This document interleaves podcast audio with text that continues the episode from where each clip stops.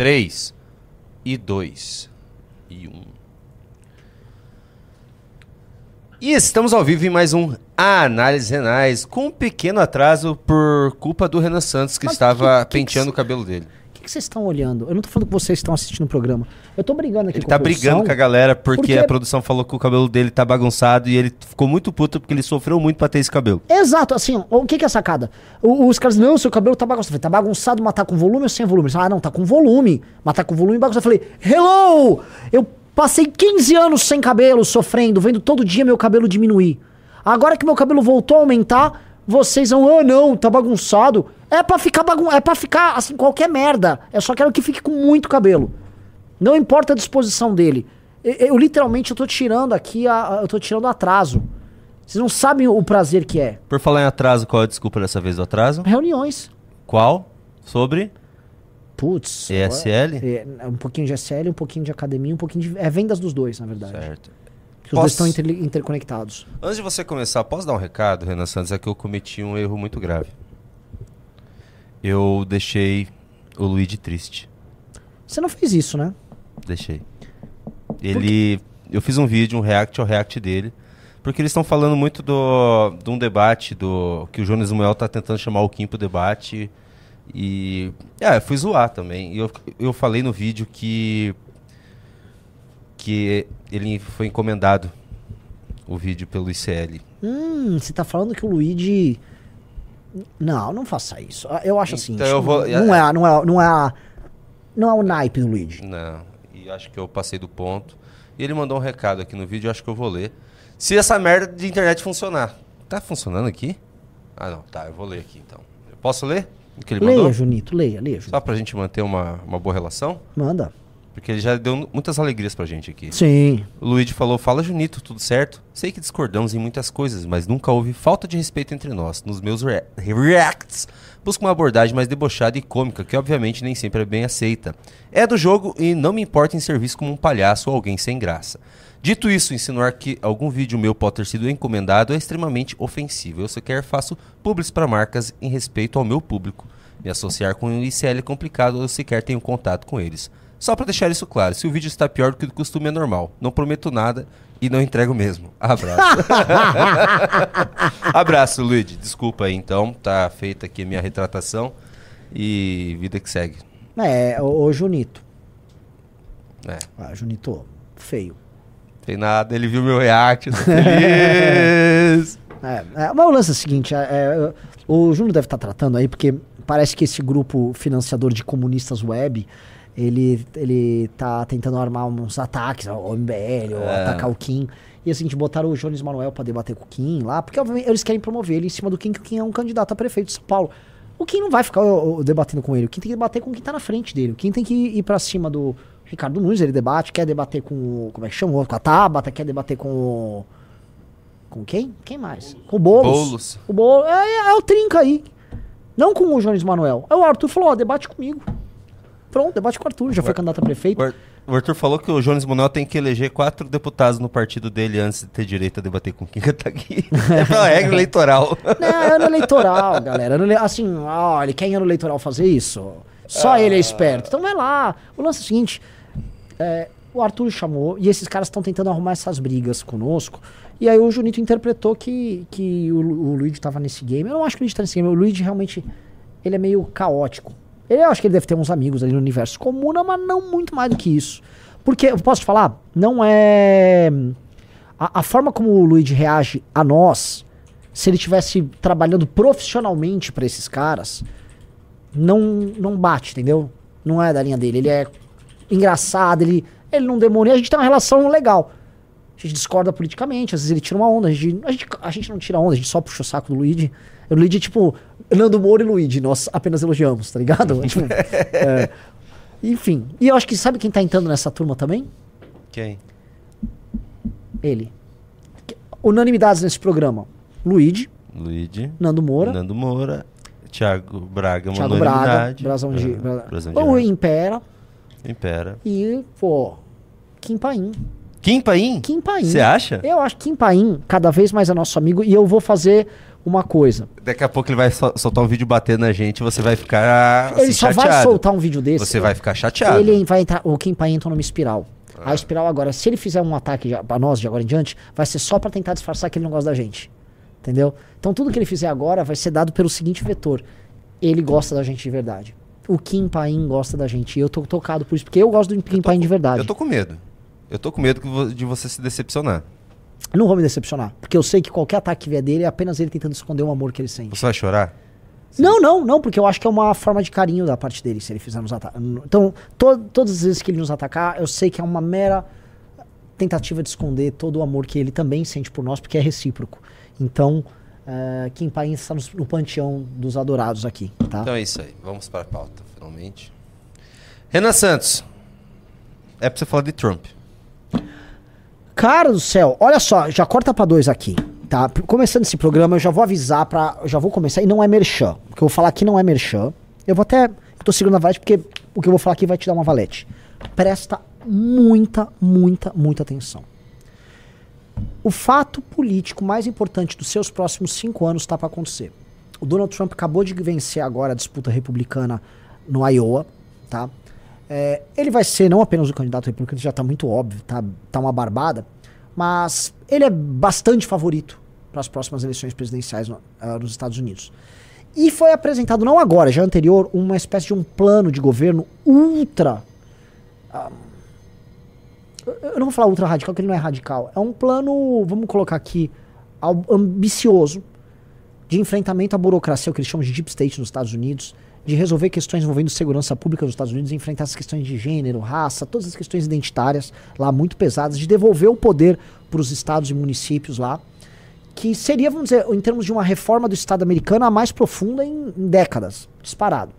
Isso com certeza vai ter reflexo em outros países, porque a esquerda e a imprensa, não só americana, mas europeia também, já estão tratando isso como uma tentativa de golpe do Donald Trump e que o Donald Trump teria uma aliança com os militares para fazer isso. Porque ele vem falando em alguns discursos dele, inclusive em o uso de forças federais para enfrentar crime em termos locais nos Estados Unidos. Então a gente tem umas coisas que ele, enfim, vem cruzando a- a- algumas linhas que os Estados Unidos não são comuns em termos de discurso. O lance é, você tá tendo o Bukele, você tá tendo o que tá acontecendo no Equador, você teve até o, o, o Milley que tá sendo muito, vamos dizer, ousado em muitos países, em muitos, não, muitos países, em muitos temas lá, no- lá na Argentina. O que, que eu acho que tá no ar aí? Tá tendo uma revolução. Quando eu terminar essa live, eu vou continuar pela primeira vez essa live no clube. Eu vou chamar Orlando aqui. E nós vamos tratar do plano de governo do Trump. Eu volto a falar, é o plano mais revolucionário em muito tempo nos Estados Unidos. E isso vai ter impacto nas eleições do Brasil. Demais. Porque em geral o que acontece lá reverbera pra cá. Tá? Foi uma coisa muito ousada. O time do clube estudou. A gente tá fazendo um relatório de emergência sobre isso. É o primeiro lugar no Brasil, disparado, não vai ter ninguém, que vai falar disso e que vai entrar na minúcia. E por que, que isso vai influenciar sua vida? Porque esse homem provavelmente vai vencer. Então, antes de todo mundo saber, você vai saber no clube. Então, entre no clube, que essa live vai continuar restrita pro clube e você vai saber antes de todo mundo. E, obviamente, quem entra no clube vai receber esta revista Valete com o nosso baralhinho magnífico aqui, ó. O como, inclusive, os dois combinam, tá? Tá na mesma paleta de cor. Bora. Ó, o Nuron falou, está na hora do César americano. Eu acho que essa é uma ideia que chegou. As pessoas estão falando demais disso aí.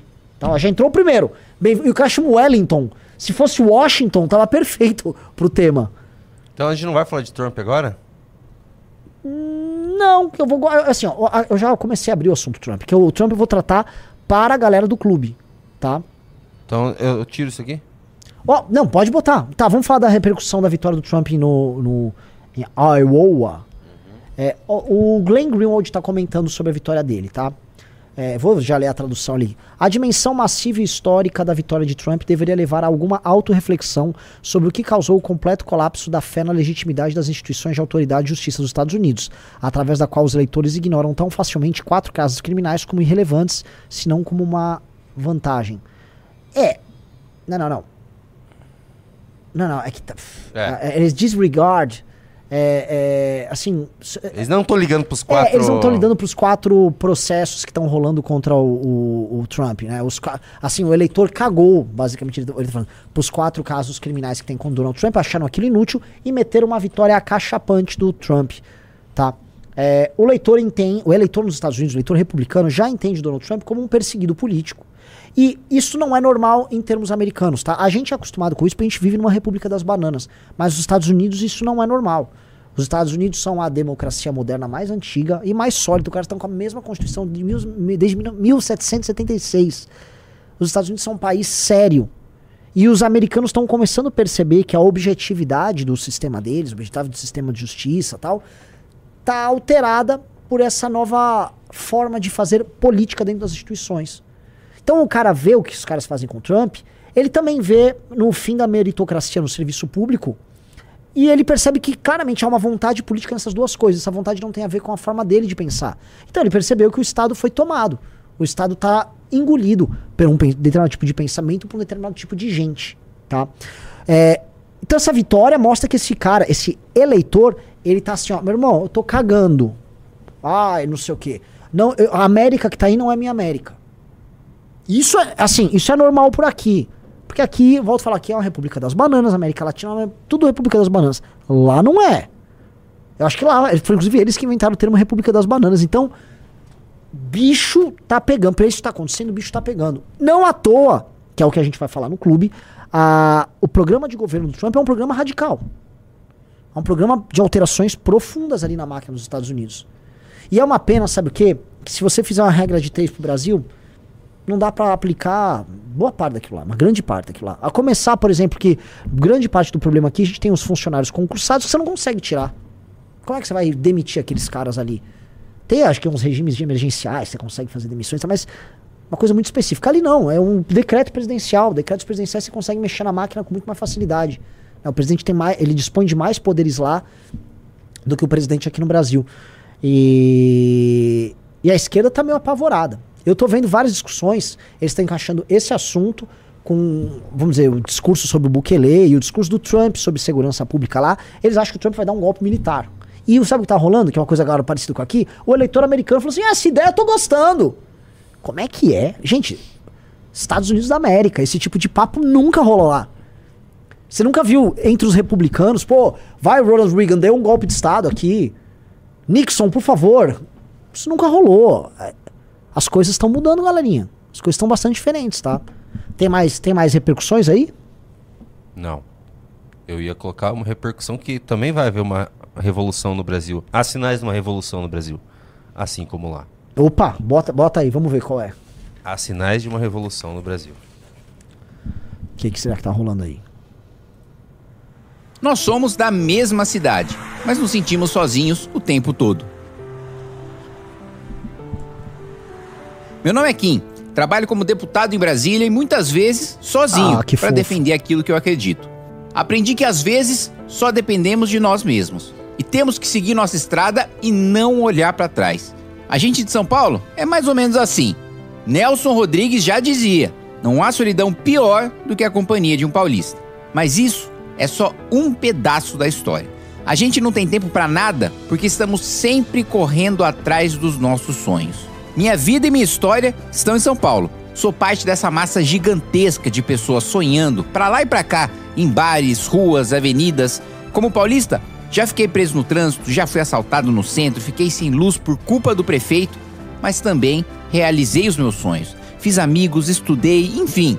São Paulo é o melhor lugar do Brasil, porque é o mais brasileiro dos lugares. E nessa massa de sonhadores, gente correria, há uma coisa que todos compartilham: a de que a nossa cidade não é justa com o povo que a abriga. Se a gente quiser resolver os nossos problemas do dia a dia, eu faço um convite ambicioso para vocês. E se passássemos a sonhar as mesmas coisas? Uma cidade segura, sem um assalto a cada esquina, um centro vivo e sem cracolândia, uma periferia sem miséria, com serviço de saúde e educação de primeiro mundo. Tudo isso é possível. Faltou a gente sonhar. Mesmo porque, como dizia Raul Seixas, um sonho que se sonha só é só um sonho que se sonha só. Mas sonho que se sonha junto é realidade. E de realizar, galera, o povo de São Paulo entende. Bora realizar esse sonho comigo? Tem como dizer não pra um cara desse? Você diria não pra um rapaz Não desse? existe. Não existe. Não há como dizer não pra esse pedido de Kim Kataguiri. Pelo amor de Deus. E assim, ó. Bonito o clipe. Bonito o vídeo, tá? Vocês viram, viram alguns detalhes, né? O, o vídeo, o texto do vídeo ali, eu não sei quem fez, ficou muito bom.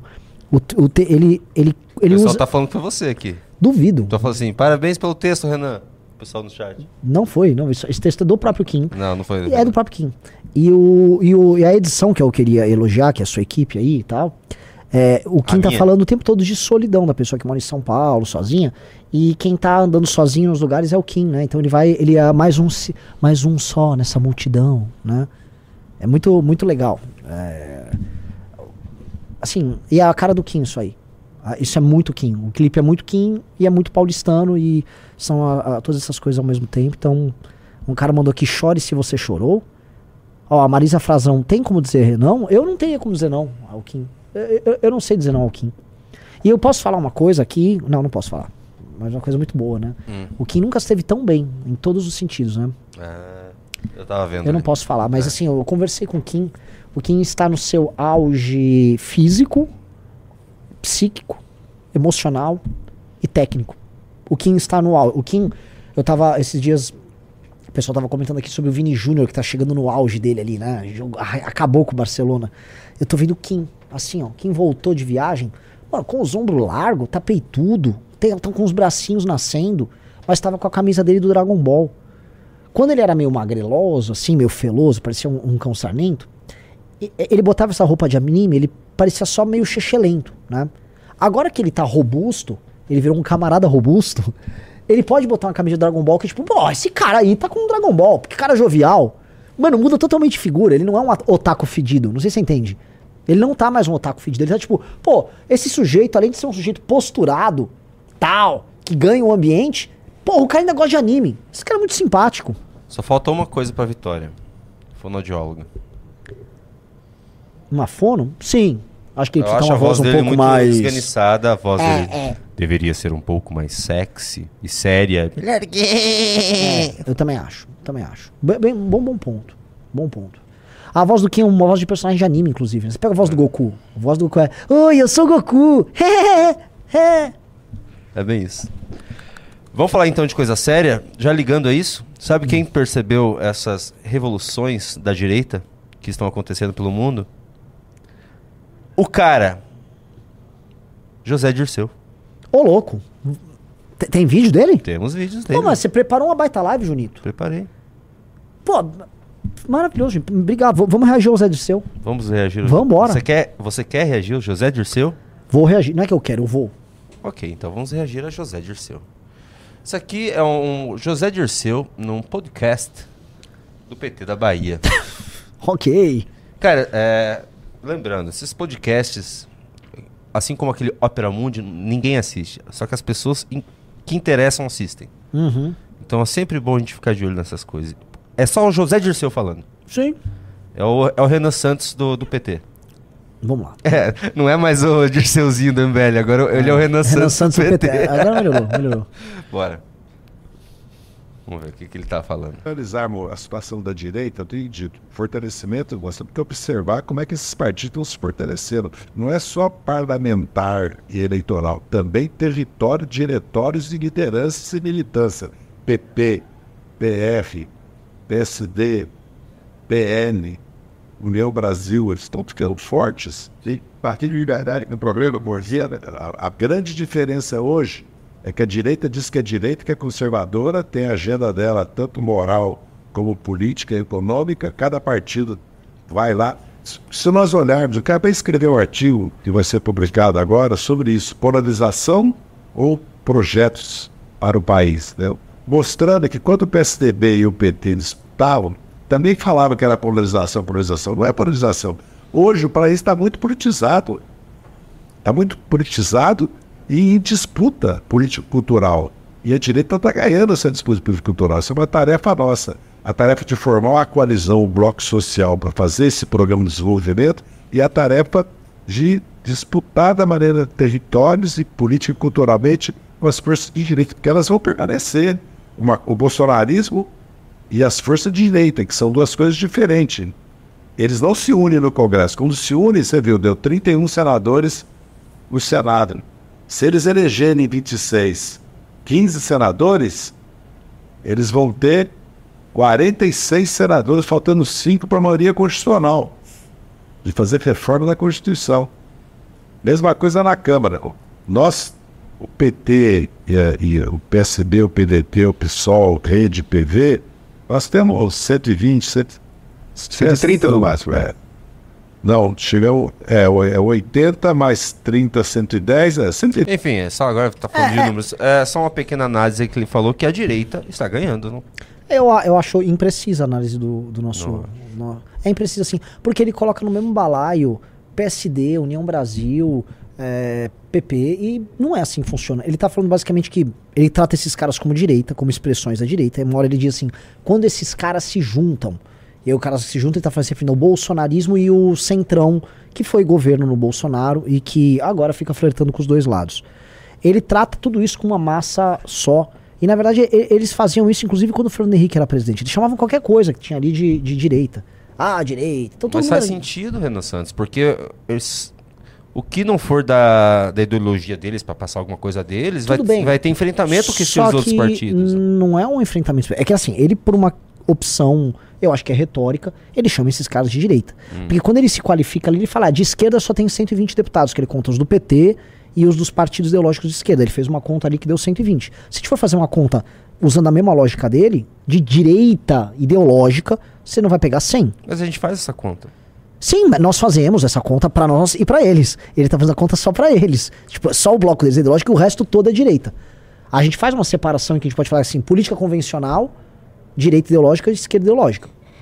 Você consegue fazer essa separação aqui.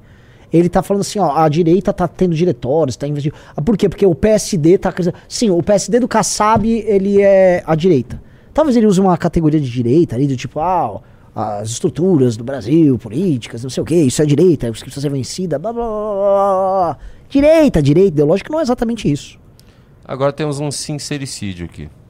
Então, essas tarefas são tarefas de médio e longo prazo. E o PT? E o papel do PT nisso? Porque também não vai delegar tudo para o governo fazer. Pelo contrário. No Posso falar uma coisa, só uma, uma observação aqui engraçadinha? Parece que os dois estão fanhos falando, né? Os dois falam, eles estão falando bem assim, ó. Parece que eles estão falando com o nariz fechado. ó. Não vou julgar a dicção deles. Né? Mas é dos dois. Os dois estão com dicção problemática. Também não vai delegar tudo para o governo fazer. Pelo contrário. No meu entendimento, Os dois estão fanhos. Esse- Por que, que tá tendo esse retorno? Não, É da live não, deles? mas tem uma coisa aqui. Parece que eles estão falando com o nariz tapado. Eu No acho- meu entendimento. Acho que é da live deles mesmo. o papel do PT, primeiro, é que depois de sete anos de repressão, nós sofremos uma repressão não só jurídica, como se faz, se fala da guerra jurídica, o uso da justiça com fins objetivos políticos. Foi o mensalão a Lava Jato, Hum, a Lava Jato. Nós sofremos repressão mesmo, porque nós não podíamos sair na rua com as camisetas da CUT, da CONTAG, do PT, do MST, do Movimento Trabalhadores Sem Teto. Risco de vida, por várias vezes, risco Os outros partidos. os- Então, e sofremos perdas políticas de lideranças, de, de quadros administrativos, dezenas, centenas. Deixa eu pensar. não era com você. Júnior. Pega mais uma aguinha, um café, se possível, por favor. Agora vem uma parte importante, quero que você preste atenção.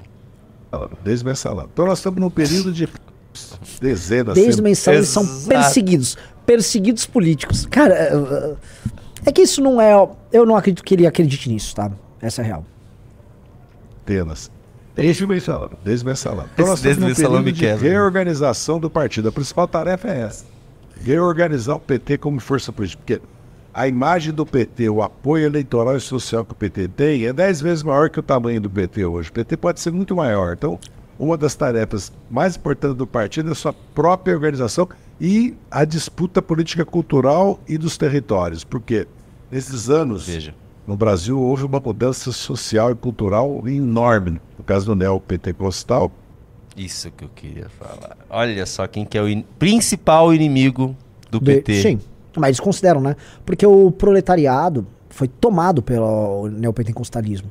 Cara, classe D, classe C, D e E, o neopentecostalismo tá muito presente. E eles acham isso é uma coisa extemporânea, porque isso cresce no momento que o PT já existia. Então, sabe, o PT falou, ah, aqui nós vamos organizar as massas como partido e tal. E quem organizou foram as igrejas neopentecostais. Aí eles, tipo, what? Como? Isso é importante pra sempre quando tiver qualquer aproximação do governo PT com igrejas é, é tudo falso. É tudo um Total. plano, é tudo para destruir. São inimigos. Eles consideram os E evangélicos inimigos. Isso é uma coisa que sempre tem que deixar. e o, assim, só que o pastor que se une, né? Tem pastor que vai se ah, unir. o o pastor vai se unir. É aqui, ó. Vendilhão. Vendilhão. Porque um pastor que topa se unir, sabendo a natureza dele, está fazendo por algum motivo. Que é a natureza mercenária de um pastor que se une ao inimigo. Não há uma união tática. Esses caras estão muito ricos e assim, a bancada evangélica hoje é mais do que suficiente para preservar as igrejas de qualquer ataque. O Junito sabe disso. É, passou agora alguma coisa, não sei se é relativa a impor, passou algum tema. Sempre a- a- as igrejas evangélicas elas saem é, com algum tipo de vantagem ou privilégio nisso aí. Então, n- elas não estão em vias de extinção e nada aqui. Tá? E o que me, me incomoda é o fato de os temas que sim podem gerar dano para as lideranças evangélicas e para a visão de mundo evangélica no Brasil, que é, por exemplo, PL 2630, que afeta o discurso político moral aqui no Brasil, eles não se. Aí não entra. Ou seja, é, é leão para discutir sobre tributação de igreja, mas é tchutchuca para discutir sobre censura em redes sociais. Aí é, né? Aí Ninguém nasceu ontem também, né? Lembrando que bancada evangélica, o, o Republicanos tá. O Repub- é do Republicanos a, que o PT vai apoiar para presidente? Não é do Republicanos? Para presidente da Câmara? Marcos Pereira do Republicanos, Marcos ele quer Pereira. ser o ele quer ser o presidente da Câmara do Lula. José Dirceu, Renan Santos, acabou de falar que o principal inimigo é o neopentecostalismo. E, e, e o pessoal vai fazer base pro Lula. A É. base. A bancada evangélica vai fazer base pro Lula. Meu amigo Junito, se Ah, alguém ali acredita ali no que fala, pelo amor de Deus, né? Na verdade, o- a questão sabe o que, que é? O Zé Dirceu tem muito mais fé no Deus dele do que eles. O Zé Dirceu tem fé no Deus do no Deus socialismo, no- no- nas ideias que ele defende. A fé dele na- no- na- nas ideias dele é real. O cara puxa a cana pelo que ele acredita. Ele é um inimigo formidável, Zé Dirceu. É um inimigo que. eu Vou te falar a palavra correta. É um cara que tem uma tenacidade e uma resiliência, tá? Assim, dificílimas de se encontrar. Já esses outros, qual é a tenacidade e resiliência desses? Nenhuma. É a cor do que servia ali, ó. É diferente. São, a natureza dos caras é muito diferente. E pra finalizar, eu tava vendo uma outra live que também com o José Dirceu, está muito saidinho. E uma moça aqui chamado, Am- chamada Amanda Harumi também cometeu um baita sincericídio. Isso aqui eu achei interessantíssimo. Obrigado, Zé. Passa a palavra para Amanda. Essa aqui. Bom, acredito que essa disputa no interior também vai Ela tá falando de, da eleição, da eleição 2024. ser realmente contra o bolsonarismo. Eu sou de Tapetininga, interior de São Paulo. Lá, assim, 80% é, votou no Bolsonaro. E acredito que vai ter uma candidatura do PT, assim, numa disputa super difícil. Muito difícil ser petista, comunista, nesse interior do agronegócio. É! Grande agro. Brabíssimo agro. O agro é. Olha só que interessante. O agro, por não ser apenas um, um setor econômico, mas um complexo cultural, o agro é muito mais forte e resistente no enfrentamento às esquerdas do que as lideranças neopentecostais. Eu considero o agro um inimigo mais formidável a eles do que o neopentecostalismo. Olha que coisa estranha. O agro tancou, tancou a STF agora. Tancou todo mundo. Quem derrotou o STF recentemente aqui no Brasil? Me falem. Porque eu vou te falar uma coisa. O marco temporal é um tema concernente ao agro, fundamentalmente ao agro. E o agro catou assim, é pra derrotar quem? É pra derrotar o, o- o Centrão no Congresso, o Lula e o, o STF? Vem, vem. E ó, vapo. Quem tinha que liderar a vitória contra o PL 2630, tanto contra o Lula quanto no Congresso, quanto no STF, chama-se bancada evangélica. Porque a gente tá optando, que é uma defesa do nosso campo político, em lutar né, para poder fazer a defesa das nossas ideias. Agora, deles é uma defesa existencial. Ele quer que eles não vão poder pregar a agenda moral deles abertamente, senão as- os conteúdos deles vão ser derrubados. E, e eles estão quietos. Eles não falam disso, não falam. Então tem uma, tem uma diferença muito grande aí, tá? Quem acompanha nossas lives aí há anos, sabe que eu faço essa diferenciação da turma do agro, da, dessa turma da, da- do neopentecostalismo. O jogo de um é muito diferente do outro. Só que fala, "Ah, o agro é um setor econômico. Não estamos falando do agro aqui como setor econômico. Ele é um complexo cultural que envolve economia, envolve cultura, envolve. Assim, é, é, é, é- é quase civilizacional. É uma forma de ser brasileiro muito profunda, com uma penetração territorial continental, tá? com capacidade econômica e representação política efetivas, com traços culturais profundos, todos de sucesso. Eles são economicamente é, um sucesso, eles são culturalmente um, um sucesso. Basicamente, a expressão cultural brasileira de maior sucesso comercial é, é o sertanejo. E é uma expressão desse, desse mundo no campo. Inclusive, a visão da pessoa da cidade sobre o mundo no campo, como boa parte de nós somos egressos do êxodo rural, é uma visão idílica de que o verdadeiro mundo, a vida, a vida verdadeira está no campo. É ou não é? Junito, pergunto pra você, por exemplo. Tem a- os seus pais, os seus avós vieram do campo? Sim.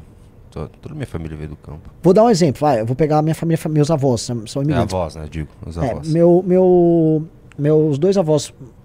Meu avô paterno, ele veio do campo, só que ele, ele é imigrante, veio de Portugal, foi pro Rio. Minha avó veio de Lisboa, então ela pode ser uma egressa de um mundo. Mas são imigrantes.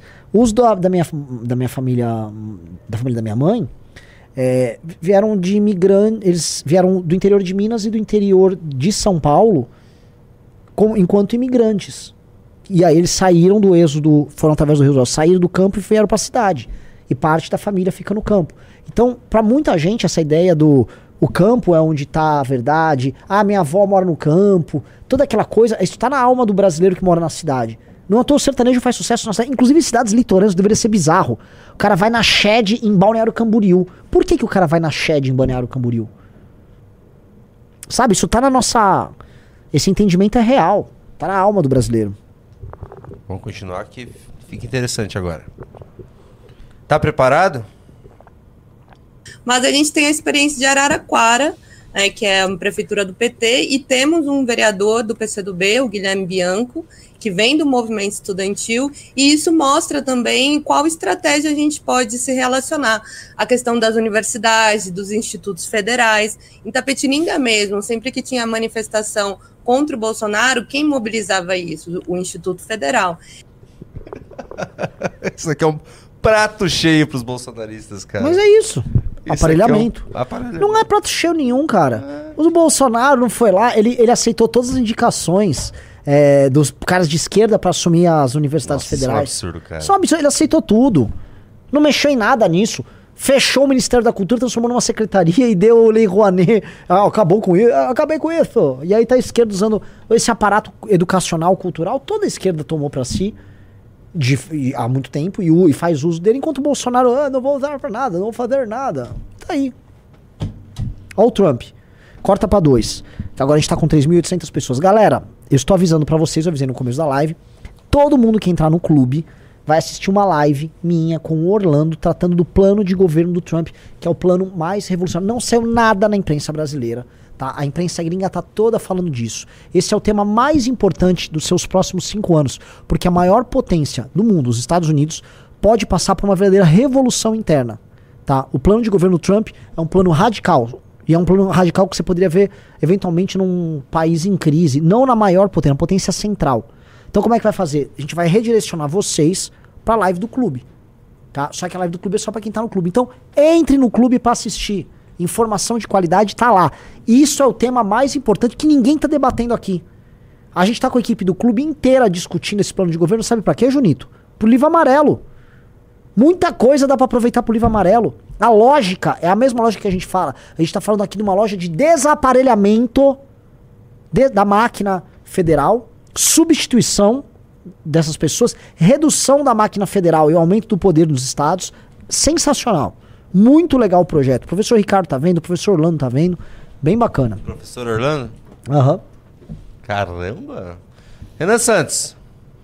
Chega essa época do ano, sempre vem essa porcaria de Oxfam com os relatórios fajutos deles, encher o saco, daí vem os a- a- o pessoal falar de bilionário, que isso tem que acabar.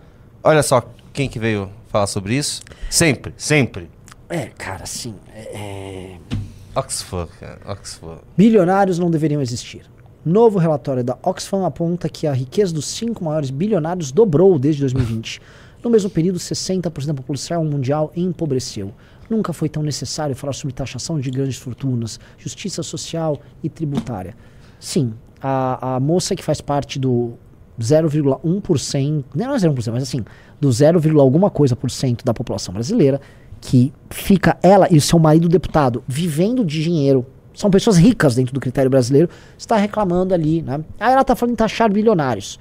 Ela está falando em taxar o Elon Musk, que infelizmente está falando de um cara que eu li biografia e estou especialista em Elon Musk, um homem que realmente toca a marcha do progresso, a marcha da humanidade, como nenhum outro hoje nessa geração.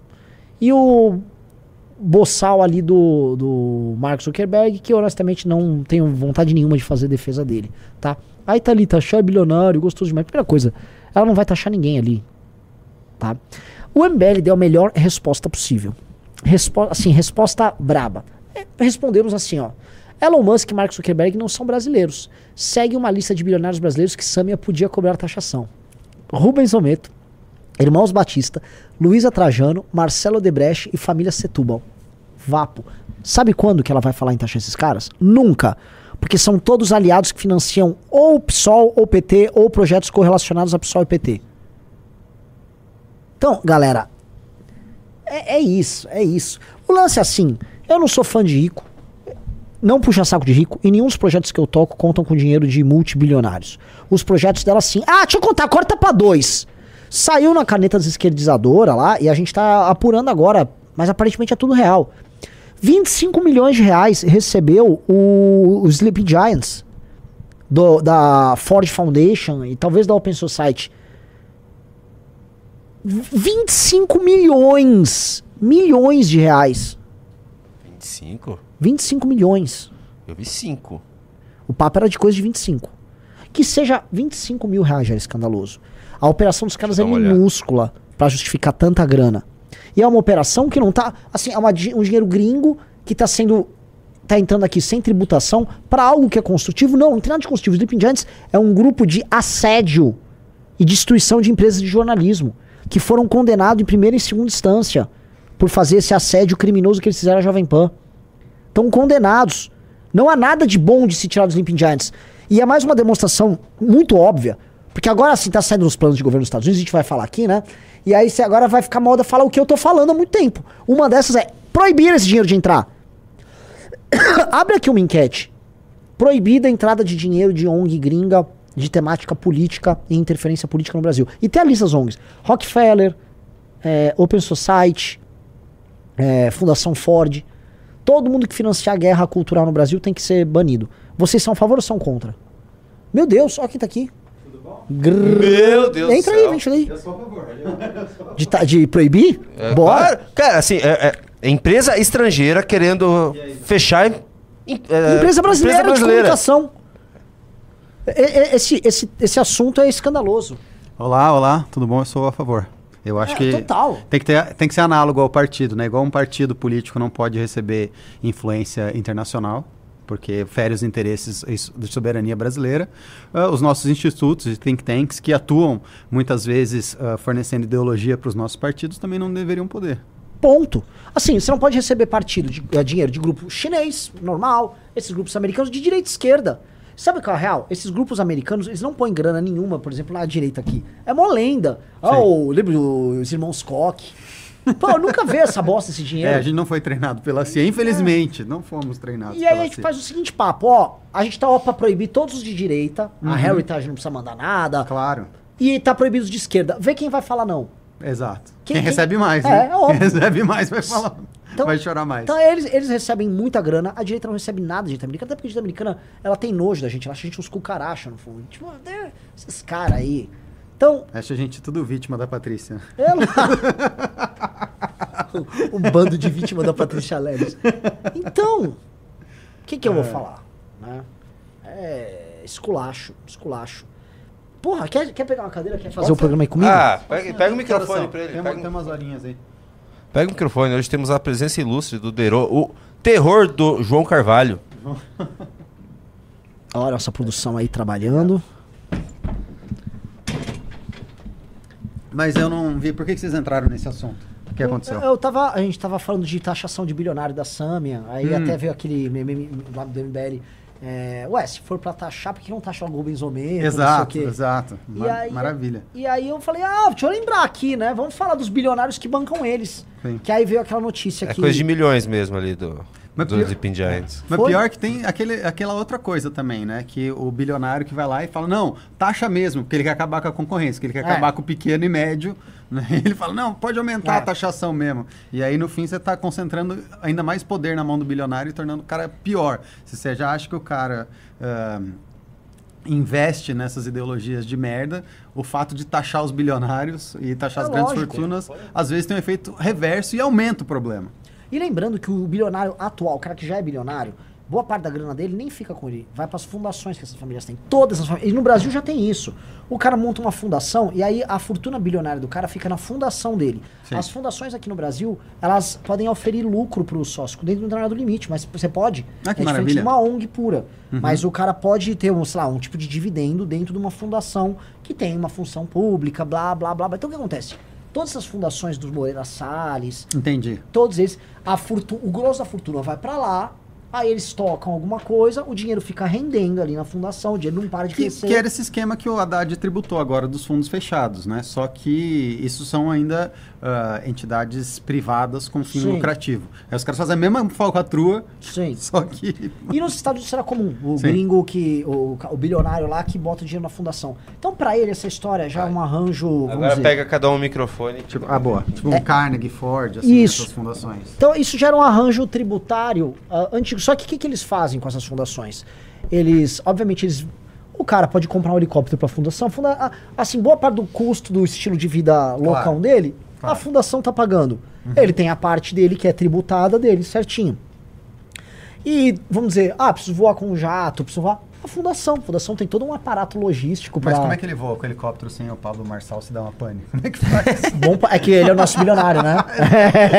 ele falou quantos foguetes ele falou que ele queria lançar? É, 50 mil. Satélite. foguetes. eram 50 mil foguetes. ele ia Era, tipo, era uma coisa, era tipo uns 200 bilhões de dólares, É, né? não, assim, ele, ele tava propondo ser o. o O Elon Musk brasileiro. assim, não é nem isso, no Musk ele teve algumas centenas de foguetes de sucesso, né? Ele.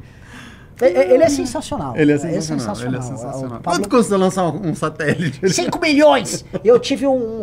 Qual é a palavra? Ele teve uma. Não era uma iluminação, ele teve um. Não era epifania também? É, ele usou uma palavra e ele disse que era nitrogênio puro. Ó, pega o teu microfone e coloca direcionado a você. O meu? Tá bom. Não, Ah. o meu tá bom. é Do Renan. É. o Renan é, não sabe mexer com o microfone. foi que ele, entrou, ele teve um. Era um anunciamento, um chamamento, era uma palavra dessas Que assim. maravilha. Como é que pode, né? Chamamento, acho que eles usam.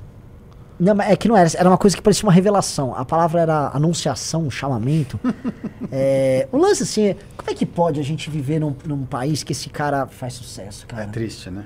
É E, triste. e eu, eu, eu, eu já percebi, assim, que dentro do público MBL tem um pouquinho de cracolândia de todos esses caras. Então, ontem eu falei sobre os concurseiros, sobre o- a campanha do concurso Nunca Seja Demitido. Aham. E eu falei, gente, que mentalidade Horrível. de filho da puta. Claro. Aí a galera, ah, mas que absurdo, é o que você tá falando. Sim. Eu uma vez ataquei o Oruan, que é um rapper filho do Marcinho Filho do VP, Marcinho VP. e público nosso, ó, mas que absurdo, ele conquistou a fortuna dele com o talento dele.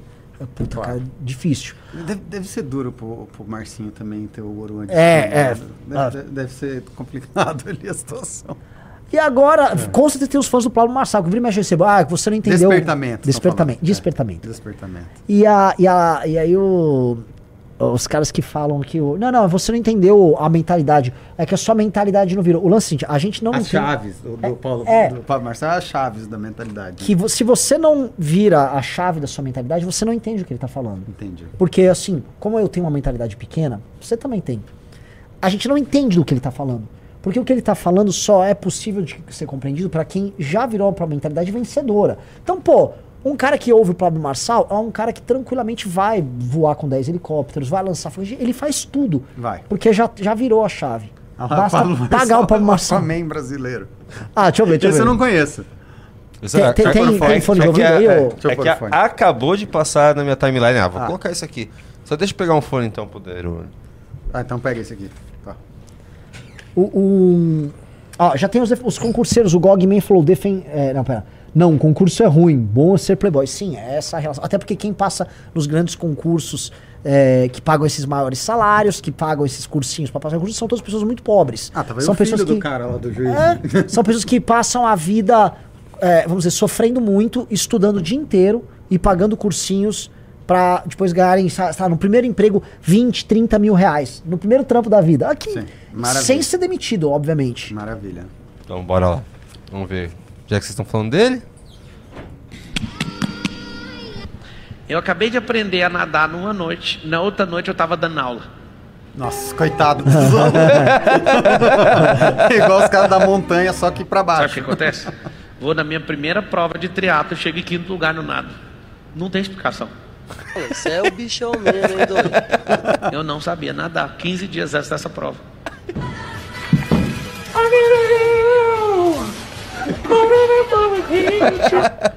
Dediquei, me desbloqueei, eu fiz um processo de desbloqueio, eu entendo um pouquinho do cérebro. Fiz a água virar um comigo. Eu falei, você é minha funcionária, você trabalha pra mim, eu sou você, você é eu. E falei, você é tudo. Eu falei, 70% do meu corpo é água e como que eu não nado?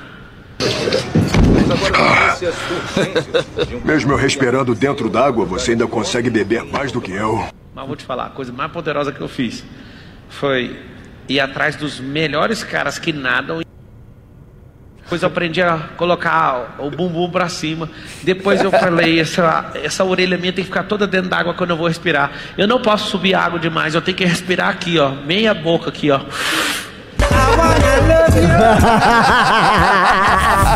Ah, muito bom, muito bom. Muito bom. E- Mas eu, eu acho, Renan, sabe, que a gente tá errado. Ele tá certo. Eu acho que a gente devia apresentar esse news como se fosse o Pablo Marçal. Agora, ah, por exemplo, tem quantas? Deixa eu ver aqui.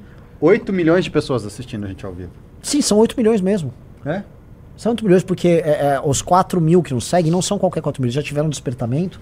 Eles já viraram a chave. Não, eles estão falando cada um para Eu- 20 eu- mil pessoas. Eu tenho certeza que cada pessoa que está assistindo aqui a gente hoje, se for ah, abrir um canal do YouTube, vai abrir o canal do YouTube e em 24 horas, né, por estar assistindo a gente, vai ter já seus 100 mil seguidores. Eu tenho certeza. Sim, até porque eles são YouTube também. Eles são YouTube Você também. você lembra quando eu convenci a Dilma Rousseff a deixar o cargo sem dar um golpe quando ela tomou impeachment?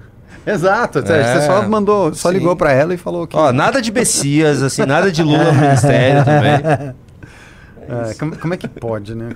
Eu, tenho, eu tenho dó. De novo, eu, eu tô injuriado com esse negócio da Patrícia Leles, mas é, é foda. É, é o mesmo, é o mesmo, mesmo. mesmo ímpeto de cair num golpe, né? Ah, o, o, o, o maior problema que eu vejo é, é que assim, o brasileiro ele quer ser malandro e ele é otário ao mesmo tempo. Sim.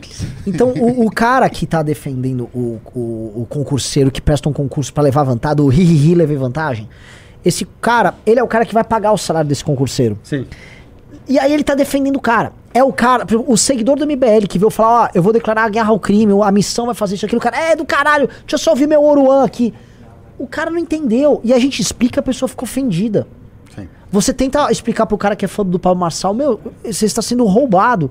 Aí o cara, cala a boca, você que não abriu o despertamento aí. É, é- é o cara que tem esperança de que um dia ele vai poder participar da mamata É. também, e essa esperança faz com que ele não seja. Aqui? É, com que ele não se oponha ao, à falcatrua e ao golpe, né? Porque ele, no fundo, ele aspira. Aspiracional. Exatamente. E aí ele denuncia todos os outros golpes. Então, esse cara, por exemplo, vamos supor que o cara é o. Ele quer ser o ri leva vantagem concurseiro, versão concurseiro. Ele acha muito burro o cara que dá dinheiro pro pastor evangélico. Sim. Ah, é só isso, esse país não tem como dar certo. Deixa eu prestar aqui, eu não vou ser, eu vou ser indemitível. Ah, é. Não vou, tra- não vou trabalhar e, e É. tudo bem. Então, assim, o que, que a gente faz, né? É, é muito difícil que a pessoa, ela, ela não entende que isso é imoral na sua integralidade. Claro. E aí ela- ela- são pessoas que elas, sei lá, elas criam meio que compartimentos de gostos pessoais. Então, por exemplo, tá, eu até entendo isso, eu realmente tem que matar o- o- todos os criminosos, vamos ter uma lei penal muito dura. Mas tem como tirar o Oruan dessa história? Porque eu gosto do Oruan. eu curto o Oruan, eu curto um trapzinho, então tem como só os meus caras, assim, o, como é que chama aquele que o Gabriel Monteiro pegou, que tinha o da gaiola? Pô, Qual gaiola? é, meu Deus, ele é, ele é bem grande, o pose do rodo. Ah, O pose do rodo, o cara fala, pô, mas eu gosto de um pose do rodozinho. pô, mas ele. Tem como. Aqui ele tem a leniência, que é o homem cordial brasileiro, Sim. que é a leniência.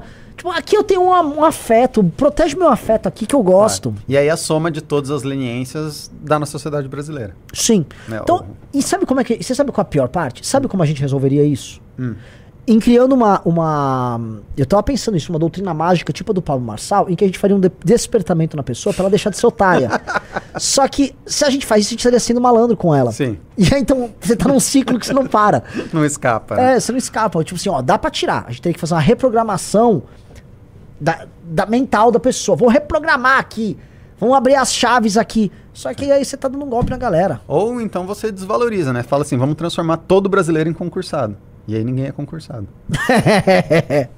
Né? Você, você inflaciona o problema. Aí, uma, uma coisa assim, eu, eu tô vendo aqui, ó, já, os, concurse, eh, os concursistas, né? Hum. Que eu- tem uma coisa é o concurseiro, o cara quer fazer o concurso. O concursista é o defensor da ideologia do concurseiro. Entendi. O- o- os concursistas já estão pistola. Não. O, o o cara já tá pistola. Vocês não estão entendendo. Óbvio, assim, praticamente todas as democracias. Não, todas as democracias sérias têm concurso. Tem algum. Elas têm alguns cargos, algumas posições que são de carreira e que são indemitíveis. Normal.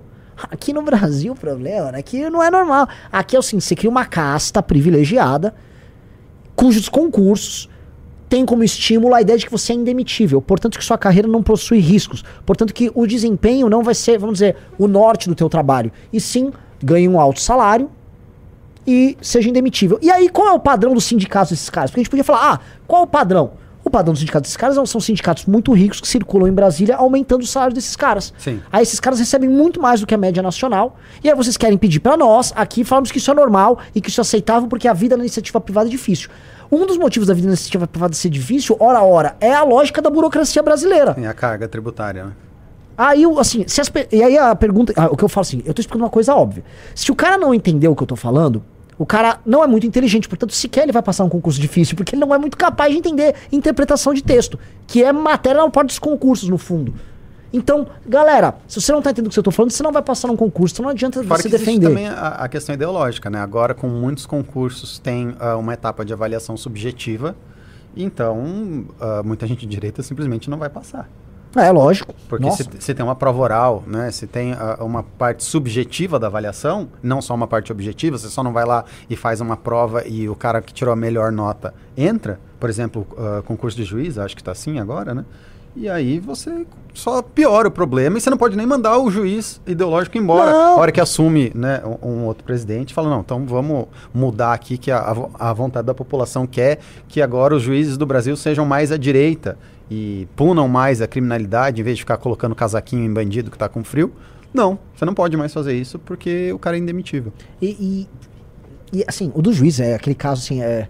O cara, o cara nunca é demitido, né? O cara é afastado e ganha uma aposentadoria. Ah, vou aposentar Integral. com 40 anos. Exato. Que legal. né? Gente, vocês não acham que isso tá errado? Exército também, né?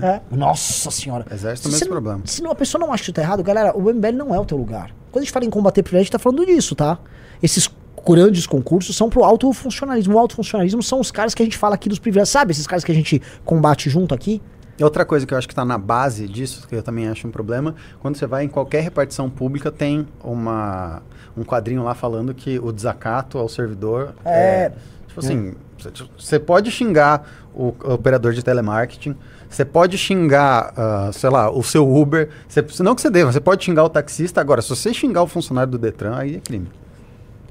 Então, assim, tem um- a gente tem um desafio muito grande, Pedro. O desafio é muito grande porque essa mentalidade do malandro, que é otário ao mesmo tempo, ela é osso, cara. É difícil. Então, a- a- eu acho, assim, é bem legal que, por exemplo, a galera tá brigando aqui no chat, porque alguns entendem o que tá sendo falado, outros não. Só que os não, eles defendem assim, é- é- é- eles defendem não porque eles não estão defendendo objetivamente, porque eles não vão conseguir argumentar objetivamente a favor do que eles Porque no defendem. fim eles estão defendendo o direito de levar vantagem sobre o resto da população Exato! brasileira. Que é uma coisa subjetiva e afetiva deles. Sim. Então, porra, vai se fuder se você tá fazendo uma defesa subjetiva de uma ideia de levar vantagem. Você tá querendo levar vantagem de gente, por exemplo, que, que tá se fudendo, tendo uma vida merda, que, não é paga o seu difer- que Não salário. é diferente, por exemplo. Quer dizer, o salário que você quer ganhar.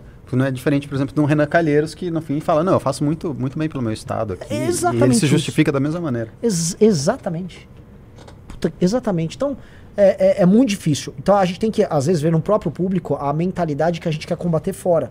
O despertamento. É, tem que ter o despertamento, cara. Você tem que liberar as chaves, galera. Galera, 150 mil reais você pode comprar uma chave pra você. pra você É que, é que é muito mais fácil. a Não, peraí, é, é pra você ver o nível, assim. Tem, um, tem alguém aqui é, spamando. Por que, que vocês não estão falando do Frank, o ex-PCC? Lembra aquele cara que era o ex-PCC e daí começou a pedir Pix, né?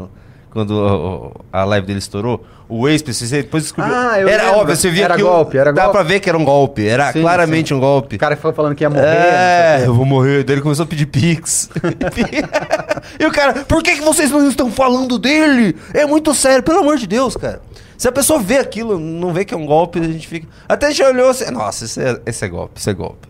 Eu nem é sei qual, qual é esse golpe. Você lembra? A gente, a gente reagiu aqui, porque tava todo mundo falando, a gente olhou. Era um- Nossa! Era um, cara que ficou Um cara, é. um, um vídeo no quarto, Que ia assim, morrer. entregando como funcionava o esquema do PCC, que ele sabia um monte de gente, não sei o quê. Um cara meio loiro, assim, né? É, exatamente. Tá, Estão querendo que a gente fale dele aqui, ó. Estão spamando. Um golpista que tava pedindo pix, falando que é do PCC. Aí falam assim, Patrícia. Ó, defensor de Joruan, Patrícia Leles. O cara que comprou alguma coisa da Patrícia Leles e foi enganado. Esse cara tava tentando levar uma vantagem com a Patrícia Leles, eu tenho certeza. Ah, não, tava. Qual que era a vantagem que o cara tava tentando levar? O cara provavelmente era um imigrante legal, que estava nos Estados Unidos, e achou um anúncio de uma advogada de imigração que ia a- a- acelerar a papelada dele. Só que essa advogada de imigração é a Patrícia Leles. né? Mas aí também, tipo, eu, eu tenho dó desse cara, porque você fala assim, esse cara que tá lá, provavelmente é um, é um chicano que passou na fronteira, o cara tá limpando banheiro, limpando prato, tá tudo fudido, deve morar num apartamento com outros, sei lá quantas pessoas, e a Patrícia Leles vai lá e rouba esse cara. Tipo assim, você tem que ser muito espírito de porco, você tem que ser muito filha da puta pra roubar esse cara. Você já perdeu qualquer ah, semblante de humanidade pra roubar o cara que ficou limpando privada. Sabe? Ah, mas já, já que vocês estão aqui, vamos fazer um momento postil junto com o Pedro. Bora. O que, que é o momento postil? É um quadro aqui do programa em que a gente vai reagir a. A gente já tá falando do momento postil. É, já assim, começou, ó, já. O Então tá. programa é um, é um gigantesco programa de Bostil. É um mar de bostil. Pessoal, vamos entrando no clube aí. Ó, lembrando que daqui a alguns minutos a gente vai transferir essa live lá pro Clube MBL pra falar sobre o plano de governo do Trump. É um. Bora, bora, bora, bora. E todo mundo que entrar no clube vai ganhar essa valete. Bora, galera. Vamos entrar, vamos entrar. Suíça. Rapper, Isso não é em Copenhague, Pedro? É, Oslo. rapper chefinho decidiu surpreender moradores do Complexo da Penha, na zona norte do Rio de Janeiro, ao distribuir dinheiro para a comunidade. A cena ocorreu na tarde dessa segunda-feira e foi registrada em vídeo. Vamos ver? É o Silvio Santos da comunidade. Lá. Mas Maoi, Maoi! Eu não posso colocar o, a- a- o som, né? Não, você vai derrubar. Vai derrubar. Maoi, quem quer dinheiro? é. Isso é- Isso é muito Brasil. Olha, sabe? e as pessoas igual bicho, coitadas ali recebendo. Parece o bolo de São Paulo. É, cara. Ah, as- as- como você falou, faziam. fa- não sei se existe isso ainda, mas tem o tinha ao vivo, né? Com o cara jogando dinheiro, o, o Silvio. Então. Mas galera, esse cara. mas lá no Silvio também se, é- ma- se estapeava pelo dinheiro lá. Sim, mas esse cara, ele tá com o talento dele, numa área controlada provavelmente por alguma facção, tá fazendo sustentação de dinheiro. O que, que, que vocês estão que estão reclamando, MBL? Tá errado isso aí. Tá ajudando o povo. Tá ajudando o povo, vocês ficam reclamando. Enquanto a gente só ainda. fala, ele tá lá ajudando o povo. É isso aí. Tem mais um momento positivo aqui, peraí. E é é coisa muito de filha da puta. Porque esse dinheiro que ele tá jogando, ele não tá fazendo favor pra ninguém. Isso aqui é um investimento de marketing que ele tá fazendo nele próprio. Claro.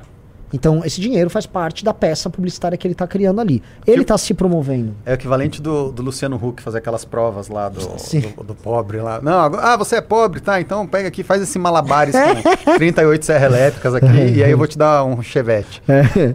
Se der tudo certo, né? Você ganhar. E o cara treina umas duas semanas lá, fo- arremessando. Não, e, e os caras perdiam, né? É. E ele fala, pô, foi mal. É. E o Volta corte. pra quebrar. E o corte. É isso aí, obrigado, não deu. Você não vai conseguir pagar as coisas. E aí, olha só quem chegou agora. Feiticeira! É, feiticeira. É a bunda da É uma bunda lá, mano. Dane-se você. Ai, ai, Tem mais que um isso. momento positivo aqui, só tô. Só tô assinando o negócio aqui. Só tô assinando o jornal que tem paywall. Esse, ah, isso aqui. Isso aqui é pros concurseiros de plantão. Cadê, cadê, cadê, cadê, cadê? Magistrada aposentada por usar o cargo para soltar filho preso por tráfico ganhou 925 mil em 2023.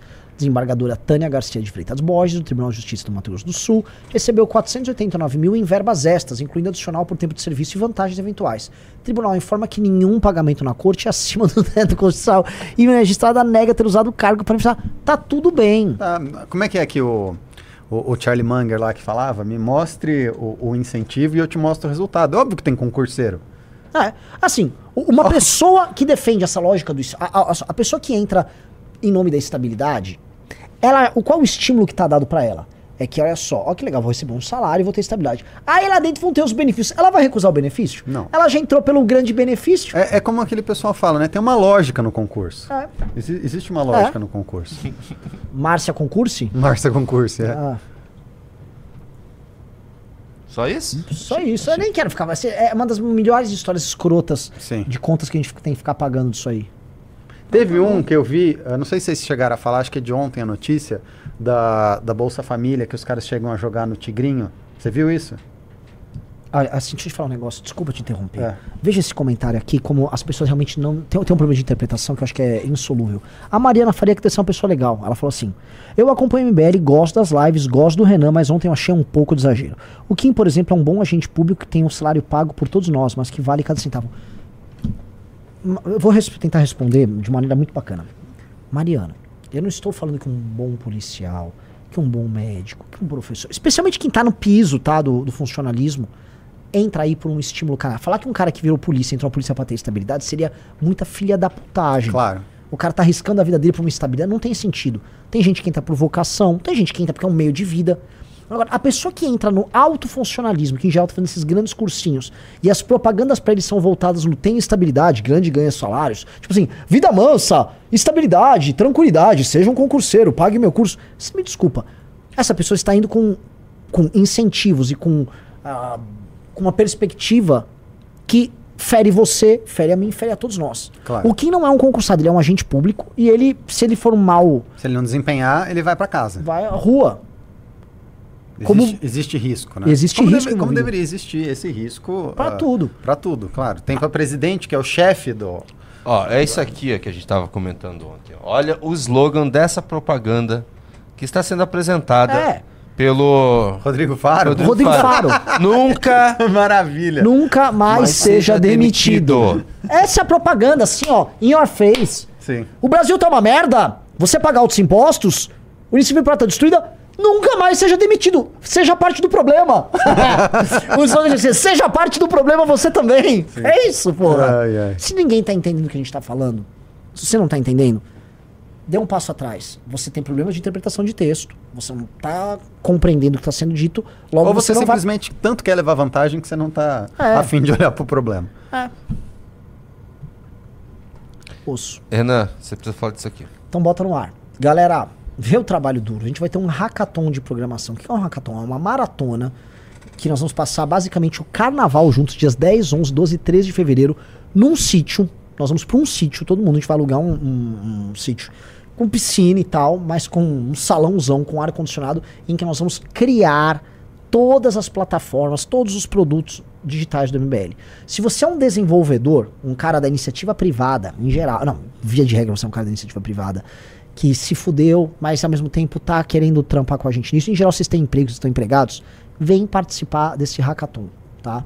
É, vem com a gente, entra nesse mbl.org.br barra dev, de, acho que desenvolvedor, e vem com nós. Vamos criar todos os produtos, inclusive vai ser o início da criação do aplicativo nosso. Então, front-end, back-end, todo mundo. Todo mundo. E se você é designer também, tá? A gente vai precisar de designer e programadores. Tá aqui, tá feito o chamamento para você ter o seu despertamento e você quebrar as amarras que te impedem de dar certo na vida. Vem. Finalmente vamos ter o primeiro festival dos jovens dinâmicos do MBL. Com então. certeza. E meu, qual é a minha função? Que eu vou estar lá. É. Eu vou ficar cozinhando para eles, que eu não sei, eu vou saber o que fazer lá. eu vou ficar cozinhando. Maravilha. Vamos para as participações, Renan Santos? Bora. Ó, já entrou quatro. Entra aí os. Ó, pessoal, a gente vai entrar agora na live do clube agora. É, tá muito bom. Esse, esse assunto do, desse programa do Trump é, assim, muito significativo. Pode realmente mudar configurações geopolíticas se ele ganhar, porque se você não tá sabendo disso ainda, entre no clube agora, que pode mudar a sua vida. Mas é, assim, esse é o tema. Vira a chave. Vira a chave. É, é, é, eu vou te falar, esse é o tema político mais importante de todos. Porque sabe aquilo que a gente já vem discutindo? Quem é assinante da revista sabe. A gente discutiu muito Curtis Yarvin, toda aquela lógica do César. Sim. Tá chegando, assim. Tá chegando. Os caras estão fizeram o dever de casa. Então, Diferente claramente. aqui do- dos brasileiros que não fizeram. Lá eles aprenderam com o que erraram, ah, viram que, por exemplo, né, essa questão aí, d- uma das coisas, deixa eu só dar um spoiler aqui, é mandar embora uma grande parte do funcionalismo público americano, porque lá eles identificaram que o Trump não conseguiu fazer o que precisava ser feito e foi atacado pelo próprio sistema por conta do funcionalismo público. Né? E, e aí eles querem fazer essa substituição. Então, ah, é aquilo que a gente estava falando lá do, do concurso. Né? O concurso também gera um problema de infiltração ideológica dentro de uma máquina que depois você não consegue tirar. Nos Estados Unidos, ainda bem que para eles é mais fácil tirar, então eles conseguem, ah, em alguma medida, virar essa chave. Aqui no Brasil, imagina, beleza, conseguimos eleger um, um presidente de direita. Né? Vamos fazer um, um puta trabalho aí de combate ao crime. E aí tem um monte de juiz lá que, enfim, quer ficar sendo garantista e passando a mão na cabeça de bandido. Pô, você tem um problemão. Então, tem externalidades nessa questão da cultura do, da estabilidade concurseira que não são só o seu bem bom, né, da sua ah, de ser parte do problema e nunca mais ser demitido. Renan, E tem você uma- tem uma só- reunião. Vá pra uma reunião e deixa o Deiro aí comigo lendo as participações. Mas e a, e a. Eu, eu leio as participações. Não, mas eu vou ter a live depois. Do clube? Você não tá entendendo o que vai acontecer, Junito? Não. Tá, mas você tem uma reunião Não, não, agora. o, o Kaique não falou com você? Eu vou, eu vou explodir daquele jeito se. A gente. Ao vivo? Não, tá- vai, tá. Fala com, com o Kaique. Ó- Óbvio que o Júnior deve estar desatento. Deixa eu... Não, ninguém falou nada comigo. Deixa eu ver isso agora. Mas é que você tem uma. Não, não. Eu, eu sei, eu sei. Então, tudo bem. Então vamos continuar. Eu não tô sabendo de nada, me explique. Uh! Tem. Não, é basicamente nós vamos continuar essa live aqui No dentro clube. do clube, falando do programa de governo do. Conforme a gente anunciou em todas as redes. Sim, do Trump. Não tô É, entrou já cinco pessoas no clube pra isso. Aliás, as- você que tá assistindo a live, você tem mais, sei lá, 5 a 10 minutos pra entrar no clube pra você assistir. Então bora. O que, que a gente vai fazer É por agora, isso que o? Junito não vai para El Salvador. Raul Ruri diz: Deu um sub com Prime. Não é justo mais de 70 pessoas entrarem no clube para o Junito ir para El Salvador e não chegar aos 100. Ele não ir, sendo que ele é um dos que mais se entrega ao movimento, enquanto Orlando, Renato e Costenaro precisam de 100. Os três. Só o Junito precisava de mais 100. Muito injusto isso, e talvez por isso outras pessoas estão resistentes a entrar no clube. Não falo por mim, até porque já sou assinante. Não Eu- vai ser dessa vez que você vai comprar seu Big Mac em Bitcoin, hein, Junito? Não, não vai. Ora, se ele tá aqui. Olha só, eu vou quebrar o cara com os argumentos dele. Se de acordo com ele o Junito é muito mais importante e dedicado que os demais, obviamente custa muito mais pra organização perder o Junito por um disco do que perder os outros três. Claro, com certeza. Então a gente só tá demonstrando que o Junito vale mais do que os outros três. Pessoal, e outra, eu não deixei isso barato. Falei, porra, não. Foi 70 clubes e a gente combinou. Então, É. na próxima vai ser menos pra você e você, pô, vai ter, terão outras viagens e você vai. Tem um saldo positivo. Sim, eu falei, não, ok, tudo bem. Tudo bem. Eu tenho um saldo, eu tenho um saldo. Não Sim. ficou barato. E eles estão pagando o meu passaporte. Você não tinha passaporte? Não. É. Sai do fake, Junito. Kedazi deu um sub com Prime e o Kleber NRK deu 10 subs pra comunidade. Brigadão, Kleber. Caramba! Boa. Brabo. Vamos lá, vamos para as participações do YouTube. Mas pera aí, vai ter. Essa live vai continuar? A, a ideia é quem vai a gente operar? continuar. Te- é, Fala com o Kaique ali. O, o Orlando Ninguém já me tá- avisou Tá nada. todo mundo sabendo já. É agora que eu O- tô. Não, todos sabendo. Fa- Fala lá com o meu mistério, tá todo mundo sabendo. Tanto que eu fiquei anunciando aqui, tá tudo certo. Ai, ai, Rodrigues mandou 10,90. Infos da ESL, por favor, estou ansioso. A SL, que eu acabei de, de ah, dar ok no vídeo de lançamento da SL. O do Jota? É, Eu vi, ficou bom, hein? ficou. Eu O. Jota é bom demais, né? Eu gosto dele. Rafael Tomazinho de Oliveira mandou 5 reais. Renan, vi seu vídeo a respeito do Trump hoje. O... Pera aí, o que seria preciso para consertar o judiciário brasileiro e depois a segurança pública? É, reformas constitucionais aqui. O problema aqui é que a, a Constituição de 88 ela garantia um monte de coisa. Sim, Lá não tem isso, a Constituição é desse tamanhico. sim. É, então, assim, ah, vou demitir uns servidores federais. Aqui é plá, plá, plá, plá, plá. É muito mais ágil. Não tem lá. direito adquirido, né? Né, aqui é a nhaca, tudo amarrado.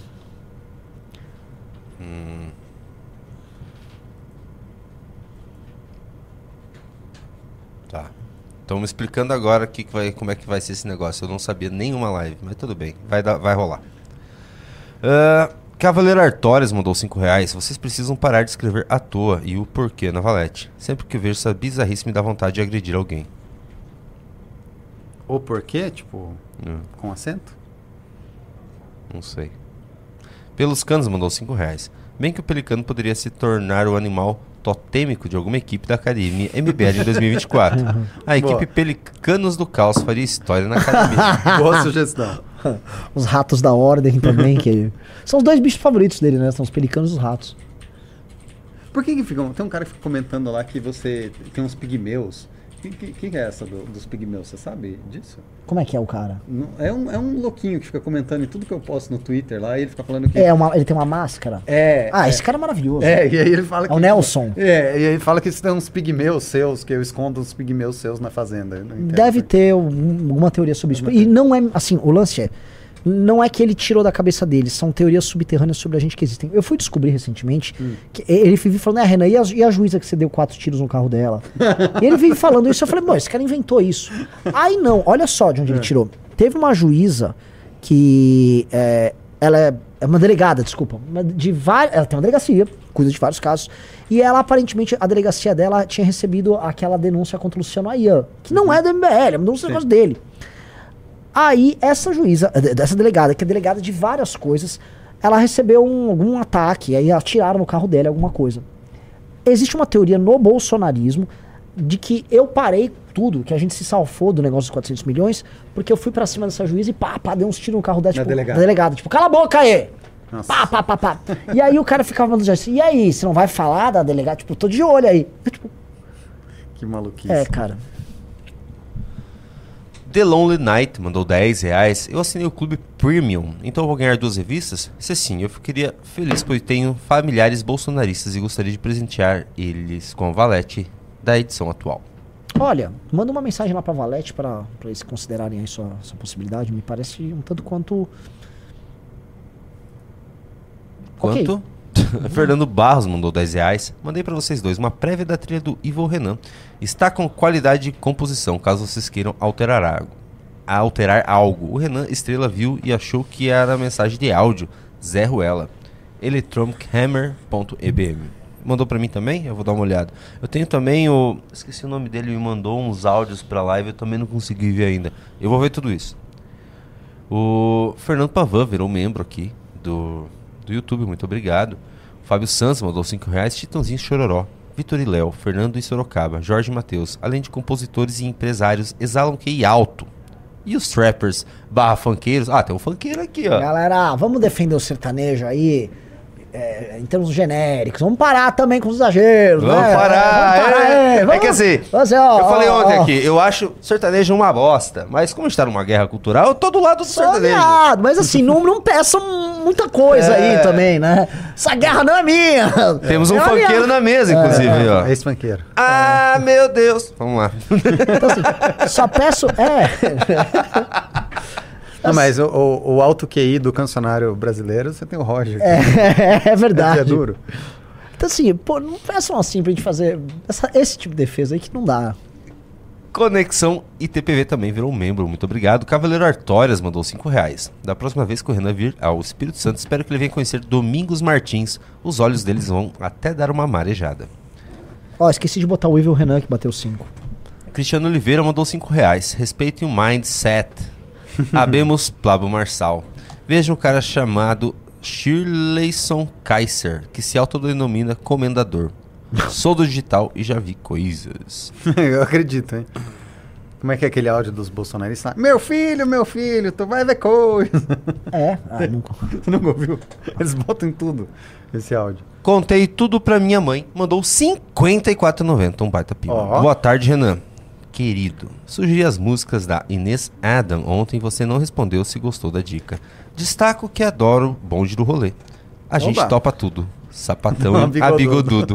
Abraço. Abraço. Muito obrigado. Muito obrigado pelo Pimba. Esse pelo- cara foi o que me deu a camisa do Matsubara, que é um Ó, do time do Paraná, É. sim. Eu coloco a live pra. Não, acho que. 4 e meia. Peraí que eu tô. Estou agora vendo a próxima live.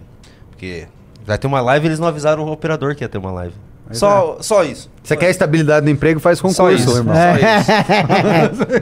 ai, ai. Tá reclamando, faz concurso. Mas tudo bem. O Fret Rose mandou 5 reais. Não entender a fala do Renan sobre funcionalismo público ou é burrice ou mau caratismo. É, não dá, assim, não dá pra entender, assim, você não entendeu. E aí, o que eu... provavelmente é mau caratismo, porque o cara É. tá querendo prestar concurso, É. né? ele não é burro, né? É, Cristiano Oliveira mandou 5 reais falando em Kaiser. Vejam um vídeo chamado Deus me fez comendador e vejam que aparece no vídeo elogiando ele. Águia anda com águia. Tiago Sorrilha mandou 20 reais. Quero mostrar um processo em que o promotor do júri entendeu que um latrocida de policial, condenado, atirou contra os policiais que cumpriam sua prisão. Não teve dolo de matar, como se fosse um direito dele. De legítima defesa. É, eu, já vi, eu já vi isso num debate com, com o Beni, já. Lembra? Teve, é, teve aquele caso no, no Rio Grande do Sul, acho que uns dois, três anos atrás, que era isso, né? Que queriam dar excludente de licitude e legítima defesa pro bandido que atirou contra o policial. genial. De. Não, deixa eu. Acho que é melhor. Não tá certo. Tá, já tem um link Já tem o link? no clube da próxima live. Deixa eu só então ir lá agora lá. Pedro, você termina o programa aqui? Eu tenho que ir no obstetra. Tá acabando, eu leio rápido. Demetrio Menezes mandou 50 reais. O Brasil, que foi de Mauá, não poderia. Bem, eu tô sabendo. Você não sabia? Achei que você Não. soubesse. Pô, faz um tempão que eu contei pro Alexandre. Que Não, contado. tô sabendo. Agora que eu vi obstetra. É, é pra, pro meio do ano agora. Pra Meu Deus! É, tem que... Caralho, o cara, que- na lógica Alguém do tem que Elon pagar a previdência, É. né, porra? Alguém tem que pagar o rombo dos concurseiros. Não, a gente precisa. Demetrio Menezes mandou 50 reais. Desculpa, eu, que eu já sabia também, pra mim não foi uma surpresa, meus parabéns. O Brasil, que foi de Moá, não poderia senão largar o mundo marçais. Figuras que fizeram de um dos nossos mais deploráveis costumes, a malandragem, um modelo de negócio, vendendo a ilusão de enriquecimento rápido ante o mesmo sistema burocrático que os criou. Caramba! Mário mandou 27,90. A Lelis enganou empresários pleiteando vistos EB5 com investimento de 1 milhão. Imagina se. É, não foi. Não foi? Não foi pro privadeiro, não. Ah, foi pro... pelo menos mal. Mas mesmo assim. Mas não, não foi com investimento de um milhão, porque ao todo diz que ela roubou 700 mil Não, ela roubou de 700 mil de um cara. Ah, de um cara? De um cara. Entendi. Demetrio Menezes É pior. virou main. Puta, como é que... É. Não, então, então é pior o negócio. Como é que o cara pode ser otário o suficiente pra dar 700 pau pra Patrícia Leles? É, cara.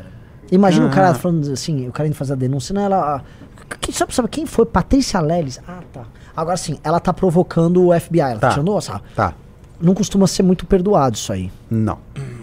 O Canibal McDonald mandou 10 reais. Cheguei agora, tenho receio do Trump vencer. Ele não quer ajudar a Ucrânia. Lua Soares mandou 5 reais. Viram que o Barroso criou o Enem da magistratura? Uma prova para saber se o candidato está apto a prestar concurso para magistratura. Isso do, da Ucrânia, você viu que o Zelensky pediu uma reunião agora, É. né, na Suíça. Tá com cara de que tá- vai acabar a guerra. Vamos ver. Eu tô achando também. É a Suíça que. É na Suíça que eles fazem os acordos? Não, ele pediu, né, pra Suíça fa- organizar uma, um encontro neutro, né? Bruno mandou 5 dólares. Qual a solução a longo prazo em El Salvador para tantos presos? Em que momento vão soltá-los? Eu acho que eles estão planejando em soltar, Eu não. acho que não. A- agora a solução que o Bukele falou é que ele não vai dar mais comida pros presos, né? acho que ele vai resolver o problema assim. Algum Marcos Vinícius mandou vezes é 5 essa a solução. Ouvi, Ele tá torcendo pra ter um ataque lá pra resolver o problema. ouvi você falando que tá tudo bem não viajar junto, Junito. Não sei se já te disseram, mas você está em um relacionamento tóxico. Ah, eu sei disso faz uns 5 anos. Eu vou né? falar uma coisa, deixa eu falar um negócio pra vocês. Se um jogador num time, ele é um jogador que não é muito importante, você vende ele por um preço barato, Claro. certo? Se o jogador é muito importante num time, ele é vendido por um preço caro. Ficar sem o, Rica- o Re- o Renato por uns dias, ficar sem o Orlando por uns dias, ficar sem o Corsano por um dia, tem um preço. Ficar sem o Junito é o triplo do preço. Me parece que tem uma lógica aí. Bora. Assim, você já ouviu aquele argumento dos Tivemos no- concurseiros? Que eles É. falam assim, ah, que quando você desempenha bem, o seu chefe te premia com mais trabalho? É isso que acontece É isso aqui. que acontece. É isso que acontece aqui. Mas tudo bem. Bora! Bora. Daqui a pouco tem clube. Falou. Valeu, galera.